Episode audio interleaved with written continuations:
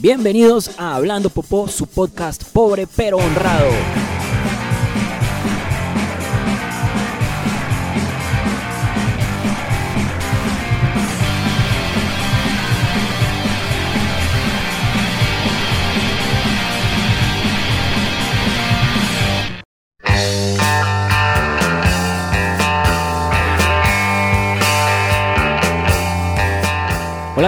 Yo soy Juan y bienvenidos a este episodio número 28 de Hablando Popó. Eh, llevaba un tiempo grande sin hacerlo, pero pues es que estaba enredado entre las cobijas, la verdad es que me daba eh, bastante pereza y también era por cuestiones eh, personales. Estuve a punto de quedarme sin trabajo, afortunadamente no pasó, pero fue un casi un mes como bastante estresante, tampoco estuve muy bien de salud. Eh, pero bueno, las cosas eh, se van arreglando y tampoco vi cosas así que me parecieran, wow, geniales, tengo que hacer un podcast sobre esto. Pero ya tengo tantas cosas acumuladas que eh, vi la hora de desacumularlas o soltarlas aquí en este episodio número 28. también les pido disculpas si el sonido no está muy bien, si pasa algo con el micrófono. Tengo la base del micrófono ocupada para acercar eh, calzoncillos, entonces no la puedo usar. Sería un poco incómodo tener el micrófono ahí eh, instalado con los calzoncillos pegándome en la cara. Y también disculpas por la voz. Resulta que con la edad me ha dado eh, ronquera cada vez que hace frío. Entonces aquí estoy con un saco, con zapatos puestos, siendo domingo casi a las 7 de la noche. Pero bueno, basta de disculpas y anuncios parroquiales y comencemos con eh, un fin de semana que tuve para prepararme sobre las crisis existenciales y de crecimiento de Zac Efron. Hice una pequeña maratón ahí con Vecinos, Vecinos 2 y Las novias de mis amigos que está en Netflix. A ver, Vecinos 1 está en Netflix, Las novias de mis amigos también está en Netflix. Eh, Vecinos 2, como es más reciente, la descargué. Entonces en estas tres películas el tipo hace su mismo papel de desubicado en la vida que no sabe qué hacer con ella, pero eh, a mí no me importa y es bastante chistoso. Vecinos 1 yo ya la había visto hace tiempo, la primera vez que la vi no me llamó la atención, la segunda vez que la vi me pareció mucho más chistosa y ahora la tercera vez que la vi, que estoy un poco más viejo, me sentí más identificado, entonces la aprecié más. Mm, en Vecinos 2 pasa básicamente lo mismo, pero con mujeres. Entonces aquí tenemos un poco el caso de las cazafantasmas otra vez, pero está un poco más justificado porque pasan cosas que sí eh, son particulares del género femenino. Entonces en ese sentido digamos que eh, está bien que sea la misma película, pero con mujeres. Eh, aparece la hermana de Jonah Hill, que también es gorda. Es chistosa, es tiene un humor muy similar al de su hermano. Aparece Dave Franco en una de, yo creo que mi escena gay favorita de todo el año. y aparece pues eh, Chloe Moretz, que es, ya puedo decir que es muy linda, ya, ya tiene ella la mayoría de edad, no sé. Igual me siento como un poco depravado eh, viéndola y hasta morboseándola. Porque es muy bonita, es muy sexy, pero es muy chiquita. Yo le llevo como, no sé, más de 10 años o algo así. Entonces, pues sí, es complicado el tema de la vejez. Y el, factor común de este ciclo que tuve ahí en tres días de pereza fue Zac Efron. Eh, también vi la película nueva de Ben Hur, Ben Hur, como sea, una película completamente innecesaria, pero que igual quería ver porque el protagonista es Jack Houston, que eh, estuvo, él estuvo en Boardwalk Empire e hizo un papelazo, él era el tipo de la máscara. Y la película no es muy buena, él habla todo el rato como si fuera más o menos Batman, él siempre habla así. Eh, habla, en la peli, en Boardwalk Empire resultaba bien que lo hiciera porque pues era un herido en combate y probablemente tuvo algún tipo de trauma en su voz, pero aquí era un tipo completamente sano que no necesitaba hablar como, como Batman. La película no es terrible, pero pues es un gasto gigante de plata en algo que no era necesario hacer. Sale Morgan Freeman con un trapeador en la cabeza haciendo de Morgan Freeman. Y sale Jesús. Según tengo entendido, perdón, creo que ahí notaron mi, mi ronquera según tengo entendido en la película vieja, la de Charlton Heston. Em, Jesús solo aparece como en unos puntos muy específicos y durante muy poco tiempo.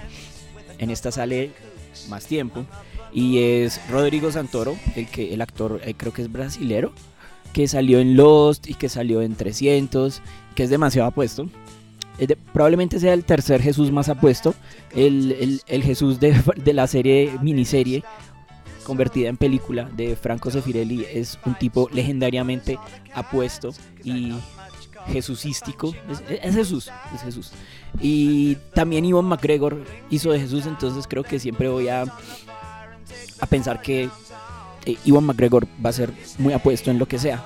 Pero pues Rodrigo Santoro también es muy apuesto, te sale ahí con su pelo largo, sale sufriendo, sale eh, dándonos mensajes de, de solidaridad y unión entre los humanos y todo este cuento. Eh, la película no es terrible, pero no me gustó cuando al final la película se convierte en algo casi de Semana Santa, como un mensaje súper, eh, ¿cómo lo diríamos? Motivacional, de un llamado al perdón y a la unión entre las personas y etcétera, etcétera. Entonces la verdad no sabía que me iba a encontrar en la película pero pues no, no, no me gustó mucho ese que fuera tan aleccionador. También estuve viendo una película, no, perdón, una serie eh, que se llama 112263. Es una serie de Amazon que está basada en un libro de Stephen King que es, se llama igual, 112263. Es un libro gigante, es literalmente un ladrillo. Y eh, trata sobre un hombre que viaja en el tiempo para impedir el asesinato de Kennedy, el presidente de Estados Unidos. Eh, está protagonizada, producida y eh, en un episodio dirigida por James Franco y está bastante interesante. Eh, la serie es del año pasado, creo, principios de este año, si no estoy mal. No sé, no se le dio mucho bombo porque como no es de Netflix, no es un sino de Amazon Prime, que es un servicio que no está disponible para nosotros en Latinoamérica. Entonces ellos no se desgastan mucho mm, eh, promocionándola fuera de Estados Unidos. Además que no fue como un gran boom ah, mediático ni de entretenimiento cuando salió, porque pues probablemente salió, pasó así, ¿eh? pasó piola, como dicen en Chile pasó desapercibida, o no desapercibida, sino que pues digamos no fue un Breaking Bad, no fue un eh, Walking Dead o un Game of Thrones, ¿sí? Pero eh, es bastante entretenida, solo tiene 8 capítulos, es una miniserie eh, y está hecha con mucho cariño, mucho detalle. Visualmente es bien interesante porque los trajes, los carros, las casas, los paisajes, todo se ve como si fuera de la época. Yo no viví en la época, pero me imagino que, que era así. Y no se ve como algo postizo, no se ve barato tampoco, se ve mm, pues, que tiene un, alto valor de producción. Um, las, las, actuaciones no, son geniales, James Franco no es el gran actor de nuestra generación, eh, las otras personas que salen en la serie tampoco lo son, eh, pero no está mal, es entretenida y se ve rápida y es enganchadora sobre todo. Pasa algo como por alrededor del episodio 6 o 7, que lo voy a contar. Entonces, si van a verla, paren aquí y, eh, no sé, escuchen dentro de dos minutos. Eh, él tiene que ir eh, descubriendo cosas sobre Lee Harvey Oswald en el transcurso de su estadía en el pasado. Y llega un momento en el que, por haber apostado dinero con una gente equivocada, esa gente lo golpea lo manda a la clínica y se le olvida todo lo que había descubierto sobre Lee Harvey Oswald, o al menos casi todo. Entonces, eh, tiene que volver a descubrir lo que ya había descubierto. Y eso no me gustó tanto, me parece que fue como un retroceso ahí en la trama innecesario para llenar, para cumplir la cuota de ocho capítulos. Que no sé si eso pasa en el libro, me imagino que sí, me imagino que pues probablemente en el libro sea un poco más frustrante porque toca hacer el esfuerzo de volver a leer lo que ya has leído, contado de una manera probablemente diferente. Pero bueno, es una cosa como ah, pequeña en medio de lo que de una serie que es es buena, que es ok, no, no pasará a ser una leyenda como Los Soprano, como The Wire o Breaking Bad, pero eh, está, se puede, se puede ver y se puede disfrutar. ¿Qué más les cuento? También vi, eh, ah bueno, después de terminar la serie, el mismo día vi una película increíble que se llama The Nice Guys. The Nice Guys es una película hecha por Shane Black, escrita y dirigida por Shane Black, que es un tipo bien interesante. Eh, él actuó en Depredador. Él escribió cuando estaba muy joven eh, algunas películas de Arma Mortal, no sé cuántas. También escribió The Last Action Hero, una película que a mí me encanta porque es completamente ridícula y pasada en su propuesta y es muy consciente de lo que era el género de acción en esa época que se lanzó, que fue a principios de los 90. A mí me gusta mucho esa película, es con Arnold Schwarzenegger. Y, y también es con Tywin Lannister. Si no la han visto, si son muy jóvenes para reconocerla, es una película muy entretenida que vale la pena revisar porque es muy ridícula. Eh, Shane Black también hizo em, Kiss Kiss Bang Bang, una película con Robert Downey Jr. y Val Kilmer que es muy entretenida, de humor muy, muy, muy negro. Eh, también sale Michelle Monaghan, que es hermosa, la amo. Y también hizo Iron Man 3, que no habla mucho sobre Iron Man 3, pero yo creo que es una gran película. No solo película de superhéroes, sino un gran estudio de lo que es el personaje de, Tony Stark no tiene un gran villano. Mm, aquí esta es la que sale Guy Pierce, creo que se llama. Sí, el tipo de momento. No es un gran villano, la verdad. Pero, pero el, tratamiento que se le da a Tony Stark es bastante interesante y creo que para hacer una historia sobre Tony Stark y no sobre Iron Man, es la mejor de todas las películas de Marvel. En ese sentido, pues. Y ahora, después de hacer estas películas, nos trae The Nice Guys con mm, Gladiador, Russell Crowe y con em, Ryan Gosling de Drive y mil películas más. Y es bastante estúpida esta película, es una película que me encantaría ver con mi papá un domingo si mi papá no se quedara dormido viendo películas. Donde, y ellos interpretan a dos detectives muy malos, muy malos, eh, que tienen que investigar la desaparición de una muchacha que está como metida en un cuento con unos directores de cine porno. No voy a hablar más porque la verdad, si cuento más de la película les estaría dando spoilers muy grandes y de verdad me gustaría que la vieran. Porque aunque es una body movie, una película de amigos que se hacen contraparte, se hacen con, contraste, perdón, en sus, en sus formas de ser y de actuar, y aunque esto es un género nada nuevo, sí resulta refrescante en eh, panorama del cine actual. La pongo en comparación un poco con Ride Along, una película con Ice Cube y Kevin Hart, que son Ice Cube es, el, rapero famoso y Kevin Hart es este comediante afroamericano eh, que es muy bajito y siempre se burla de su estatura, que por cierto no me representa como hombre bajito, quiero dejar eso muy en claro, sus chistes son bien malos. Entonces vi esa película y me pareció muy mala, pero también vi The Nice Guys y, dije, mierda, esta es la forma de hacer una body movie bien estúpida, bien ridícula y que entretiene. Que no está basada, bueno, sí, para que les miento, está basada en la estupidez de sus personajes, sobre todo Ryan Gosling, es bastante idiota. Pero tiene una hija que es la que lo salva de todas las cagadas que, comete o, o que va a cometer.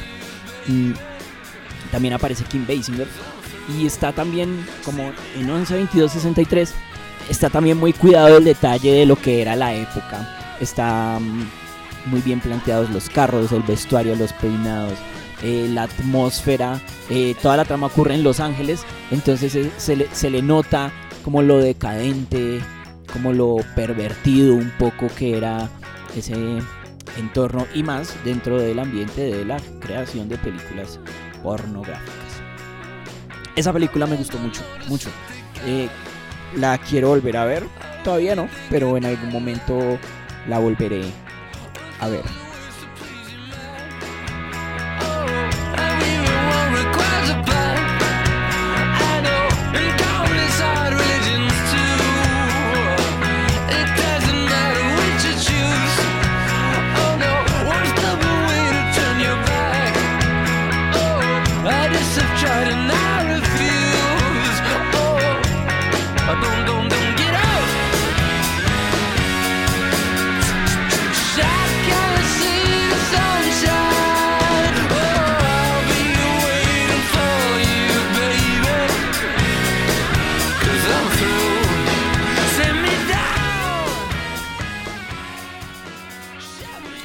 Qué buena esta canción de The Strokes, You Only Live Once, que me transporta a momentos más juveniles, irresponsables, tristes, felices.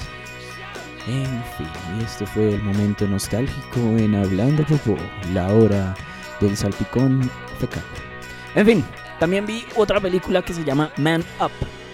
Es una comedia romántica con Simon Pegg que pasó totalmente fuera de mi radar y me la encontré en Netflix este fin de semana y eh, me gustó. A mí me gustan las comedias románticas. Esta estaba dirigida hacia el público femenino por completo. La protagonista, la protagonista principal es Lake Bell, una mujer que me encanta, me parece muy bonita, a pesar de no tener como una belleza tradicional delicada femenina.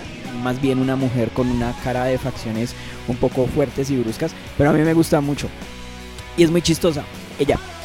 Y la película es una comedia romántica mm, que le dice a las mujeres de, mi generación que no, que no pierdan la esperanza de encontrar una pareja que en algún momento de su vida les aparecerá alguien maravilloso como Simon Pegg, maravilloso y apuesto como Simon Pegg, que les va a sacar de su vacío emocional y las va a hacer sentir es mujeres eh, valiosas durante el resto de la vida. Me parece un poco estúpido ese mensaje tan fuerte. Pero en general la película me gustó, tiene escenas muy graciosas, tiene escenas muy estúpidas. Sale Rory, Rory, ah, Rory, el tipo que hace de primer ministro en el primer capítulo de Black Mirror, eh, haciendo un papel muy estúpido, muy exagerado y muy chistoso. Y Simon Pegg es el ganal, el, el galán, quien lo creyera. Quien creyera que el tipo que veíamos en Spaced, en, en, en Shaun of the Dead, ese inglesito panzón con cara de ratón, prematuramente calvo, se iba a convertir en un galán de comedias románticas. Ese es el mensaje para nosotros los hombres, mientras que el mensaje para las mujeres está en la película, para los hombres está en la producción de la película. O sea que no perdamos las esperanzas, que si fuimos feos, eh, enanos, panzones en nuestros 20, probablemente en nuestros 40 podamos convertirnos en el galán de una treintañera desesperada. La película no tiene nada especial en sí. Eh, creo que lo que la hizo atrayente para mí fue el casting. Creo que si esta película hubiera sido protagonizada por, no sé, Jennifer Aniston, y Hugh Jackman o algo así, no tendría, no la vería con tanto ánimo como vi esta. La verdad, sí la vería porque yo soy el tipo de personas que ve cualquier estupidez, cualquier comedia romántica. Eh, pero esta me atrajo mucho más por su casting, porque uh, Simon Pegg, grande comedia romántica. Y Lake Bell, mamacita que me encanta. Entonces, uh, véanla. Ahí está en Netflix. No les cuesta más que la mensualidad de Netflix. Y mm, esta, esta temporada de estrenos de Netflix ha estado bien floja. Floja, floja, floja. Eh, hay un poco de, de, películas y series como de Arabia o Pakistán o no sé dónde putas. Hacia del medio. Está bien decepcionante el contenido que está poniendo Netflix. Sin embargo, eh, bueno, ahora a fin de mes estrenan eh, Luke Cage, Power Man. Entonces eso va a estar interesante. Luke Cage es el eh, es la serie de Marvel del personaje que termina siendo el novio de Jessica Jones. El, uno de los personajes afroamericanos más representativos del cómic. Eh, y que tuvo un tono ahí como bien black exploitation cuando, cuando salió en los 70s. Y bueno, la serie pinta muy interesante. Eh, me gusta mucho que la temática sea, la, temática no, la banda sonora que nos han mostrado en los trailers sea bastante hip hopera. Ojalá lo mantengan ese estilo en el en la serie completa. Ojalá salga Jessica Jones. Porque creo que es parte importante de, no, él es parte importante de la vida e, de ella. Ella no tanto de la vida de él. Entonces es probable que no la veamos. Quién sabe. Pero seguramente habrá algún cameo. De algún superhéroe. No sé si escuchan, pero hay unos perros ladrando. No, no, no creo que el micrófono lo alcance a coger. Pero sí, ¿será que se va a acabar el mundo? Bueno, si se acaba el mundo, me agrada que lo esté haciendo eh, solo en mi casa, en un en medio de un chiquero de ropa eh, secándose y cama extendida y, y soledad y wizard y, y, hablando popó. Pero bueno, en fin, el mundo se acabará cuando quiera acabarse y nos pillará haciendo lo que quiera pillarnos haciendo.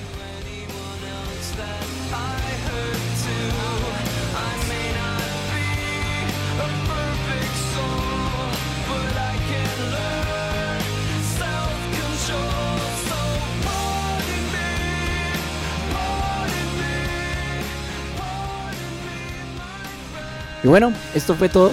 Lastimosamente no tengo mucho más para contar. Eh, mi vida es tan emocionante que me desaparezco como por mes y medio y solo tengo 20 minutos de charla que traté de extender lo que más pude y son 20 minutos de hablar de Zac Efron y de la estúpida e inútil película de Ben Hur. Pero bueno, es lo que hay, es lo que soy, es lo que es hablando popó y espero mm, hacerlo más seguido, no, no perderme tanto, darle un poco más de fuerza al podcast que lo tenía bastante obligado. No quiero mandarle saludos a nadie porque nadie eh, comentó, nadie dio retweets, nadie dio likes. Entonces, todo bien, piros, eh, no los voy a saludar. Pero si se me escapa alguno, ustedes saben quiénes son. Eh, pues un saludo. Mentira, dije que no iba a dar saludos, entonces no den saludos. Hasta pronto. Eh, no den retweets, no den likes, no me sigan en Instagram como arroba juanmanao, ni en Twitter, ni me sigan en Facebook en .com slash hablando popó. No hagan nada de eso como lo han venido haciendo durante los dos años que lleva este podcast. Y no nos escucharemos luego. O de pronto sí, quién sabe. Chao.